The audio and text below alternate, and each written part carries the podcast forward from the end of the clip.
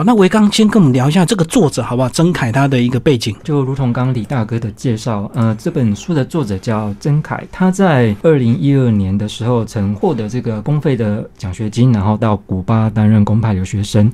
那在书中，他其实有介绍说，那是他人生第一次的出国远游。那后来他也曾短暂归国一段时间，然后也有在学院。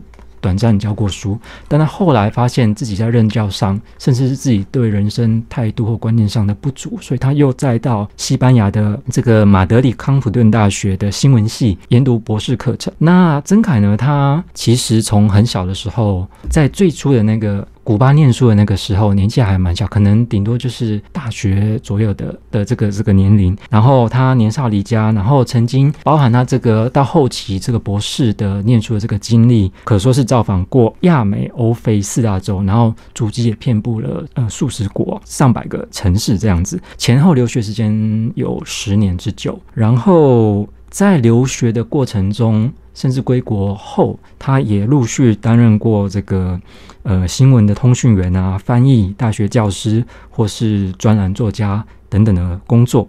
然后在这个过程中，他也陆续在呃可能大陆的一些报章媒体发表过他的散文、游记，还有评论。那这本书呢，就陆续收录了他一些脍炙人口的作品，这样子。好，那其实刚刚这个呃呃，维刚帮我们介绍他的曾凯的一个资历哦，其实他是在大陆算是一个比较高尖端的一个知识分子，然后也这个受派啊，这个公费留学，所以呢，呃，也是在大陆蛮重点的一个人物哦。那他会用这样的一个旅游心得散文的一个方式来呈现他的一个这个呃很多这个生活日记的一个观察。那其实他的范围非常的广，那写作的这个年份呢，呃，也是这个陆陆续续呃收录完成的。那为什么你们会？会把带进来台湾。好的，其实刚呃李大哥一开始就跟大家分享到这本书名其实非常的动人。那我们最开始也是受到这个书名的触动。愿你历尽千帆归来仍是少年。为什么要特别强调归来仍是少年呢？其实如同刚才我们的介绍，曾凯他博士念的是新闻。然后大学之前念的是文科，这本书可以说是他的漂泊行旅的一些思索啊、挣扎跟沉淀。其实如果您读过的话，你就发现他的文字其实非常的好，非常的优美，甚至还有非常非常的深沉、有深度、有力道。甚至我觉得有一点前一阵子就是张宏志先生出版的那个《旅行与读书》的。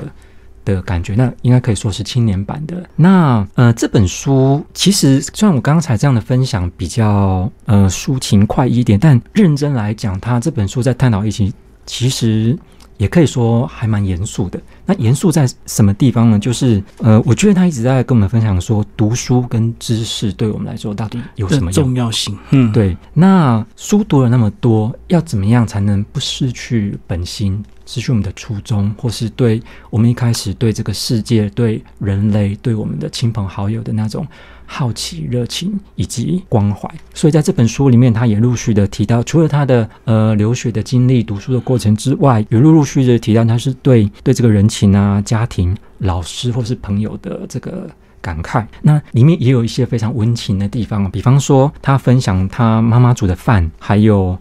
呃，有一些可能在国外碰到小摊贩，那他的家乡，他的家乡是在四川成都，然后小摊贩的那个葱油饼啊，或者是他在国外碰到这个理发师傅的记忆，以及他从小到大的一些所见所闻，以及他看他自己看待、认知以及形成的一个读书人的。所谓的读书人的生存之道，那什么是这个读书人生存之道？我我觉得这是我们要去可能看过这本书之后去再去思考的一个问题吧。对啊，其实这个呃，我刚刚介绍完这本书的一个大概的一个内容，那其实我看这个书名呢，我倒感触还蛮多。其实我在想说，他自己可能也读书读得非常的长，那一定肯定有一定的压力，又在这个呃，又在古巴，又在西班牙，还要学西班牙语，那英语更不用讲了。那他自己经历过这么多这个知识。的这个不管是折磨或者是这个知识追求的一个痛苦，他一定会去感触到很多。那他读了这么多，他到底要的是什么？那知识到底带给他什么？呃，所以最后讲到这个归来人是少年，我觉得就是他的一种最后的一个总结吧，就是他是希望我们这个每个人最后都还保有一个初衷，对不对？就是一个善良的心，或者是一个这个呃追求生命的一个热忱，而不要因为这个你经历很多事情，你对很多事情就习以为常，就开始这个呃消极或者是沉闷这样。是我自己的一个感受啦，就是我们读书读了这么久，不管是到大学、研究所、硕士、博士等等，我们读了这么书，所学为何？也许我们要更试着，呃，也许是试着更去谦卑，或是更柔软，或是培养一种坚韧的，是一种态度。我们在学校学的，或者说学校所教的，不应该。单纯只是知识而已，而是一种学习的态度，跟怎么样去学一种思考的深度。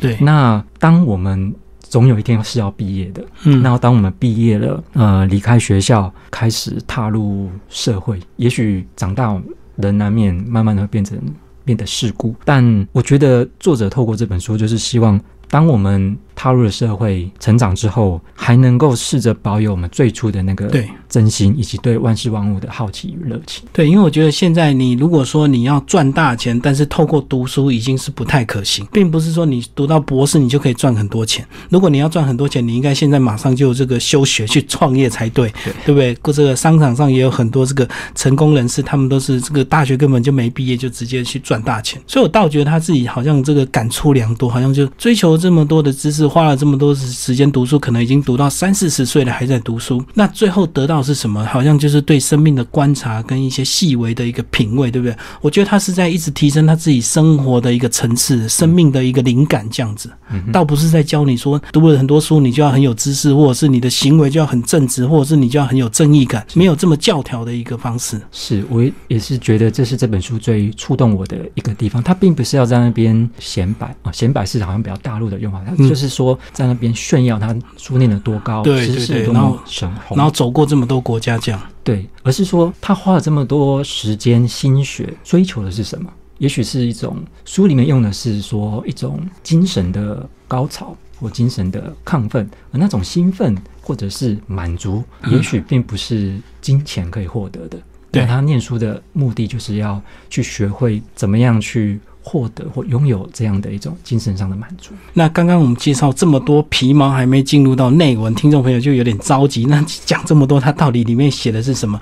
好，那就来这个呃，维刚先把这个章节的一个顺序先帮我们稍微讲一下，为什么他安排这样的一个六个章节？好的，呃，这本书它分有六个章节，那我先跟大家快速的分享一下这六章的呃一个个别的篇名哦。那第一章它是。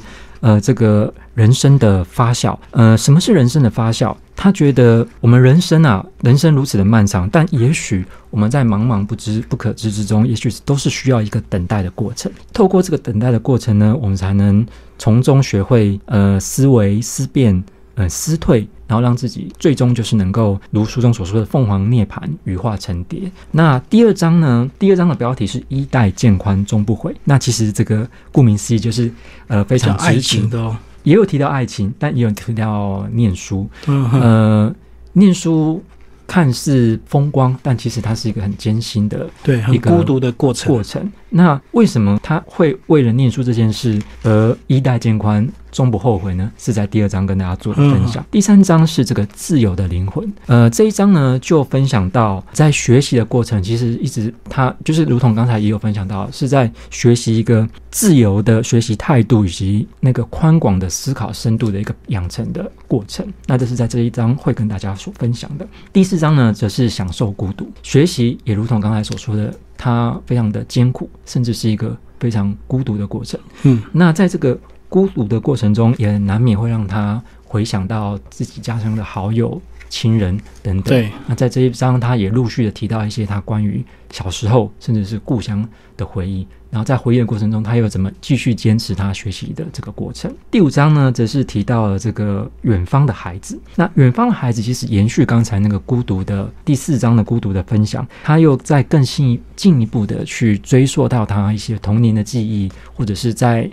呃，就是还在中国求学的那个过程，甚至是他借由在国外碰到的一些人情事物，然后去回想他童年类相似的经历，以及他当年的感触，以及到现在的一种心理上的变化。那最后呢，则是第六章，就是这个流浪的本意。我每次在看《流浪的本意》的时候，总是会想到林怀民老师，就是云门舞集提倡这个流流浪者计划。呃，他觉得。念书、海外旅游，或者是说壮游，其实都是一种人生的探索的对过程。那这样的过程它具备什么样的意义呢？也许在我们对人生感到彷徨、不知所措的时候，流浪出游，也许。就会是一个我们找寻答案的一个选择。这是先简单的跟大家介绍一下这本书的一个基本的架构。那其实它分为这个六个章节，但是每一篇散文其实都是独立的。那听众朋友可以直接照这个书的标题看你的心情哦，这个随时阅读也不一定要照书的顺序从头读到尾。所以其实这本书呢，虽然它写的是还蛮探索这个内心的一个深处的一个含义，但是其实读起来是可以很轻松的一个方式。呃，而且一个这个短篇的这个散文其实都篇幅都不会太长，大概十分钟就可以。读得完，那接下来我们就来来把这个每个章节这个呃，维刚挑一些你特别有感的一个小短片来帮我们介绍一下。我想首先想跟大家分享一下，就是第一章《人生的发酵》这一章的开篇第一篇，它就叫做《人生人生的发酵》。那这一篇呢是讲说他去到古巴的一个经历。那什么是人生的发酵呢？它其实牵扯到就是古巴非常著名的一个产品，就是雪茄。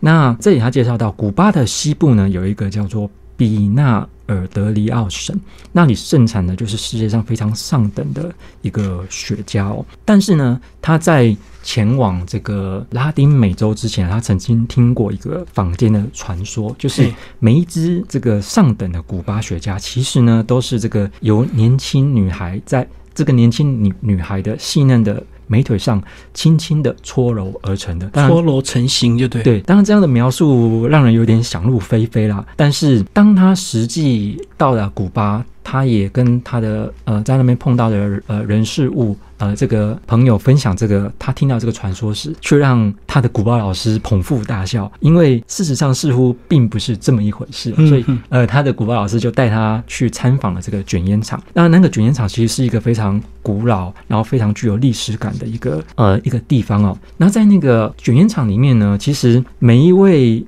呃，那个里面的人物啊，就是从这个精瘦的老先生，或是到身体比较臃肿的大妈，甚至是黑人的呃这个年轻小伙子，或是混血的女孩都有，当然也是有年轻的女孩啦。就是说，其实各式各样的人物。都有，但不完全是如他所听到的传说中的那一个年轻的女孩，呃，年轻的女孩这样的过程。那当然，呃，卷烟厂里面的事物，所有的一切制作过程都非常引起他的注意。那其中就有一个，呃，这个老工人啊就看出他的疑惑，然后就跟他非常细致的，呃，详细的分享，就是古巴雪茄的这个制造的过程。但是他这个制造过程，它是非常的繁复，然后甚至是对。呃，他们来说是一种职人等级的、值得炫耀的一种手工艺的一种活动哦。但是，其实在它成型甚至是呃上市之前，有个非常重要的过程，那就是烟叶的发酵。那透过这个烟叶的发酵，其实作者他的感触非常的深。那真正上好的这个古巴的雪茄，呃，在摆到这个精品店或是专卖店的橱窗之前，它其实都经过了。当然，它有一个包装。嗯，这个过程，但是不管再怎么样华丽的外在的包装，真正能够受人欢迎，还是在于它雪茄的实际的品质与口感。那取决于这个雪茄的真正的上好品质的关键，就在于刚刚所说到的。烟叶的发酵的过程哦，那在这个烟叶它卷制好，然后放进像这种我们平常看到这种花花绿绿的纸烟盒之前呢，它其实必须孤零零的挂在他们发酵酿制烟叶的那个茅草屋里面。那如果说啦，我觉得这边作者的分享，我觉得非常的感性。他说，如果说这个烟烟叶它本身是有生命的，那此时此刻他们或许会不知道他们自己挂在那边到底有什么意义。未来又将去到哪里，或是变成什么？但唯有像现在这个过程，就是在这个空气中，在这样的阳光下，然后在这样的时光里，慢慢的沉淀，慢慢的升华，他们才可以慢慢的发酵，升华成上好品质、最高等级的古巴雪茄。所以他回想自身，他觉得人生不也是这样子吗？人生的过程，呃，有的时候快，有时候慢，那有的时候走，有的时候停。那生命就是这样一直在律动。那在这样律动的过程中，也许我们也可以像呃雪茄它发酵的过程一样，需要一个暂停的过程。那在这个暂停的过程中，就好比是人生的一个发酵的过程。发酵之后的人生，也许会让我们更加的脱胎换骨，也让我们人生变得更加的精彩。那这是这一篇给我带给我的一个很大的一个感触。对他从这个雪茄烟草的一个发酵期哦，他说最少要一年以上，那上等的甚至发酵到九年。所以透过这样雪茄的一个这个呃醒思，他去想到人生的一个过程。有时候我们人生就必然要一定要有一个等待期，呃，而不是一定急躁的说一定要马上就能够做到什么样。其实这个就好像说我们在这个教养小孩，有时候小孩刚出生哦，他一定需要经过一年两年的时间，他才有办法慢慢会走路或甚至会讲话。这个就好像是我们这个人生这个呃发。校期等待期一样的意思哦，所以这个其实他透过这样的一个这个这么简单的一个参观雪茄工厂，去体会人生的一个争议，然后透过他的文字这么优美，去把这篇写下来。所以这个听众朋友呢，当然透过我们的介绍是比较简单，但是你一定要真的实际来看这样的一个文字，真的非常的优美，而且呢，其实在整个这个呃散文的意境里面，都有隐含着对人生正面希望的一个力量。这样好，那接下来我们再来呃，请维刚来帮我们介绍第二篇。啊，你想要特别介绍哪一个？好的，第二章是这个衣带渐宽终不悔。那我一样想分享这一章的开篇第一节，就是阳光明媚的午后。呃，因为这本书的内文是散文，它也不见得是完全照他留学的一个过程这样。对，时间会跳的，稍微跳来跳去。那这一篇的开头，它其实是回想说，他就是读完了博士的课程，作为一个文科的博士，他其实。在别人的眼中，一直给人家一个什么样的印象与感受了？他分享说，呃，作为一个文科博士，很多人看起来他觉得他大概就是一个不折不扣的书生奇葩，但重点是大概是百无一用。但尤其有一个经验，他非常的深刻，就是他在读博士课程第一年，就是放假回家的时候，就非常深刻的感受到来自家庭还有社会的关怀哟。就是说，就是长辈嘛，总是。他到这样的年纪，总会关心他的爱情啊，或者是结婚情况啊等等。他就会说：“哎，你以前念书的同学怎么样？他们到现在都已经结婚、恋爱、生小孩，然后月收多少、年收多少等等。啊，你怎么还在念书？啊，你什么时候毕业？等等。然后呢，也有他在跟这个这是长辈，然后也有他跟那个初中同学聚会吃饭的时候，也听他们聊天。他们有的可能很多人都工作好几年了，也有了家庭，有了小孩。”然后甚至吃饭的时候还跟他抢着买单，他他觉得稍微有点汗颜，甚至会呃稍微被他们带着怜怜悯式的询问说啊，你还没有经济独立啊，这么容易，我请你，我请你。但这稍微就有一点呃有一点尴尬，所以他透过这个过程，他也开始回想说他念书的意义是什么。对，当然他就开始如果跟这样的一个过程，这样的亲朋好友，这样的一个社会同年龄的人事做比较。总有稍微有一点矮了一截的感觉，但是呢，他也慢慢的，当时他其实不太能够去理解说，当然他知道很多成功人士、富人他们的付出、冒险，以及他们为他们的事业所付出的那种心力非常的巨大，甚至他自己可能也承担不起。嗯，可是，在他念书的那个过程中，他其实还不太能体会当中的一种内涵跟含义哦。因为他这边分享了一句话，我觉得还蛮深刻的。他说，当时的他除了学历，真的是穷的一无所有。那他很记得，就是说，他开始回想当初他决定要去念书的时候，就是那一年，他跟他的家人说，他非常兴致勃勃申请了博士，然后欢喜的回家告诉大家这个消息，但是却没有人可以。理解他，朋友难以理解他，亲朋好友们也很难理解他。父母就是说，觉得把他养育这么大，到这样的年纪，你应该早点结婚生子啊，怎么样，等等等等。但是呢，在他决定要投入念书的这个过程之后呢，他开始认定的就是说，接下来的日子。他为了追求他原先设定的，就是心灵的，我觉得说广大一点，就是他自己认为的人生的意义跟生活的方式。他接下来日子就只有埋头苦读这四个字。那什么是苦读？什么又叫做清苦呢？在国外留学念书，我觉得确实是一件不太容易的事，但。其实我们也不用想的那么远，即便我们自己在我们台湾自己的国家之内，我们也很也可能有离乡背景到外县市去念念书的这样的经验跟可能。但什么样是清苦呢？作者他这边有这么一段的分享哦，他觉得清苦大概就是说，有的时候他就是口袋摸一摸，只摸出几个硬币，发现下午呢他多了一杯呃大概六十五欧分的浓咖啡可以喝的这样的一个余裕。那因为喝了这杯咖啡，他少了少许的零钱。他买不起一张公车票，是他必须顶着寒风步行回家。那他觉得什么是清苦？也许对他来说，清苦就是一年不用手机，或者是说买了手机不插卡，或者是说只能用 WiFi 等等，或是说呃勉强交得起房租这样的一个经历。但是呢，他一直觉得说，从来没有人跟他讲过，读博士或者是念书应该是一个他自己的认为啊，他自己后来也这么认为，应该是一个物质上的享受，或者是说读博士是为了今后物质上的一个。享受。接下来，他就分享了一段，就是他在呃古巴留学的期间呢碰到的朋友。呃，他在一次就是呃，这个是一个餐具上。有一位朋友呢，非常热情的跟他分享了，就是这个品酒的一个那个奥妙、精妙所在。他非常深入的跟他分析说，它的品种、它的喝法、它的年代、它的出处以及它的等级。他觉得那个晚上对他来说，他慢慢他觉得他似乎发现了，他觉得他念书所要追求的某种意义所在。也许那是比较偏于层面的。或比较精神层面的一种分享，他觉得说，慢慢的，他开始觉得说，当人进入社会赚钱，也许不是那么难。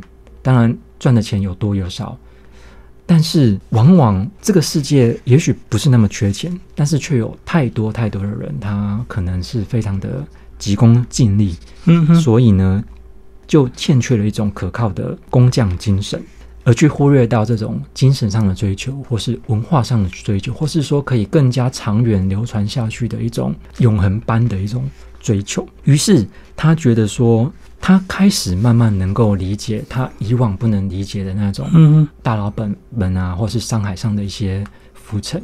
他也慢慢的觉得说，那样的生活跟人生，也许是不得不的一种追求。但是在这种不得不之外，我们又能够再怎么样进一步的去解脱呢？我们不得不是为了生活没有错，但是在生活的这个满足生活的一个基础上，我们又可以做到一个什么样的一个满足跟追求呢？慢慢的，他觉得也许啊，人生最好的一个状态。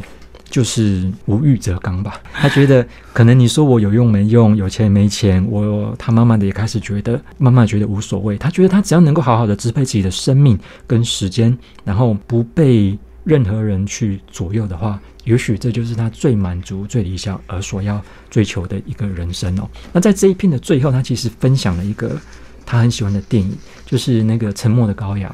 那《沉默的羔羊》大家大概知道，就是他有一个。呃，非常知名的角色就是那个杀人魔汉尼拔。对，虽然他的表面上是一个杀人魔，但其实他也是一个非常有教养的一个知识分子。他觉得他念书的一个过程，也许就是如同汉尼拔一样。他虽然被囚禁在电影中的那个巴尔的摩精神病院地下室，但是他的心灵上却是一直想着令他魂牵梦萦的那个美丽的意大利的佛罗伦斯。也许对于知识分子来说，就是需要这样的一个向往跟追求吧。所以，像他自己也是有这样的一个感触，就是他好像这个身体虽然被囚禁了，或者是陷在这个追求知识的一个这个泥沼当中，但是他心里是自由的。那可能也受限于这个中国传统的一个习俗，大家觉得说，你到底什么时候才要毕业？你到底什么时候才要工作赚钱？你到底什么时候要结婚生小孩？由这样子透过他自己去反思他的一个现况，这样最后去找到他属于他自己的一个答案。只要他过得很自在，就是最重要的。那因为时间的关系呢，所以这个后面还有四个章节呢，就鼓励我们的听众朋友找这本书来看哦。皇冠文化所出版《愿你历尽千帆归来仍是少年》，是我们的呃中国大陆的一个呃非常有名的一个作家曾凯所写。那我们今天邀请到是这个呃皇冠文化的这个编辑哦蔡维刚来跟我们聊这本书。那接下来我们来总结这本书啊，其实这本书呢，这个呃它的一个出版的一个一个目的，你自己个人怎么来看？到底是要这个鼓励读者像他一样有？有一个这个追求知识或追求梦想的一个勇气，还是透过他文字的一个细腻，去我们去懂得我们生活中的一些小细节的一个品味。这两种我觉得都兼具。那这本书它之中其实有从刚刚介绍的从第一章到第一章，总共有三十五个。三十五篇的短篇的散文故事，那这三十五篇的故事里面包含有就是这个漂泊、流浪、读书，甚至是青春等等的的这个内容。那在这个故事里面，我觉得我们可以看到，借由作者他这个经历，让我们看到说这个世界有多大，还有生命有多么的艰难。那在我们就是对生命或生活感到迷惘的时候，也许在我们不知道答案何在的时候。也许我们是可以试着出走，试着流浪，试着读书，试着改变我们自己的生活。那我觉得这本书呢，就就就像回到一开始所说的，就是即便我们现在呃，我们从学校毕业了，毕业之后呢，慢慢的踏入这个社会，人会开始慢慢变得世故或者是苍老。但是在经历了这么长的一段过程之后，我们还是要试着像书名一样，在我们归来之后呢，还是能保有内心的那样的一个呃纯真，或者是说对呃世界的一个好奇以及。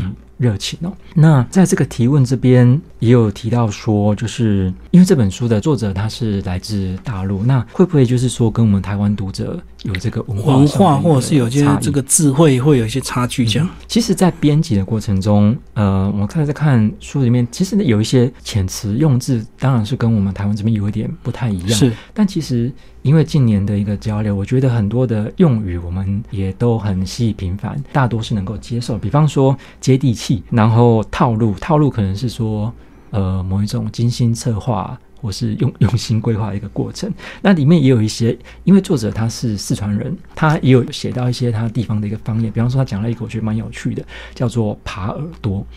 那耙耳朵的意思就是指那个怕老婆的男人呢？耙耳朵 哦，我觉得听起来也是挖耳朵了。对对对，呃，等等等等。当然，我们再更广义的来看，也许台湾跟大陆呃有一些呃，不管是文化或政治上有一些纷纷扰扰，但我觉得不管是什么样的政治环境，或是不管是怎么样的一个文化背景，是。那我觉得归根到底，我们每个人人心或人性其实都是都是相同的，那我们一样都会去面对嗯一些相同的烦恼，要去解决一些相似的问题。那也如同刚才所说的，我们也许长大这件事哦，会让人慢慢的变得世故，当然也会变得成熟，但也希望。